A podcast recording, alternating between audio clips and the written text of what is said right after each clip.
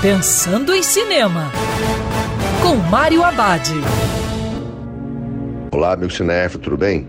Já no circuito o Protocolo de Auschwitz, uma história real sobre o famigerado campo de concentração nazista.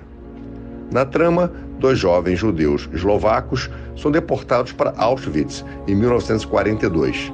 Com planejamento e ajuda de colegas internos, eles conseguem escapar Movidos pela esperança de que suas provas possam salvar vidas, eles voltam para a Eslováquia.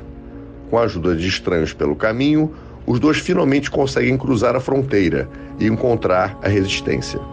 Eles fazem um relatório sobre o genocídio sistemático do campo, mas a propaganda nazista faz o relato parecer muito dramático para a realidade. O filme gerou certa controvérsia sobre quem foi o primeiro a contar as atrocidades que aconteceram em Auschwitz. Mas independente de quem foi o primeiro, o filme é um belo e chocante drama sobre a guerra. E lembrando, se os protocolos de segurança, porque é sempre melhor ver cinema dentro do cinema. Quer ouvir essa coluna novamente? É só procurar nas plataformas de streaming de áudio. Conheça mais dos podcasts da Band News FM Rio.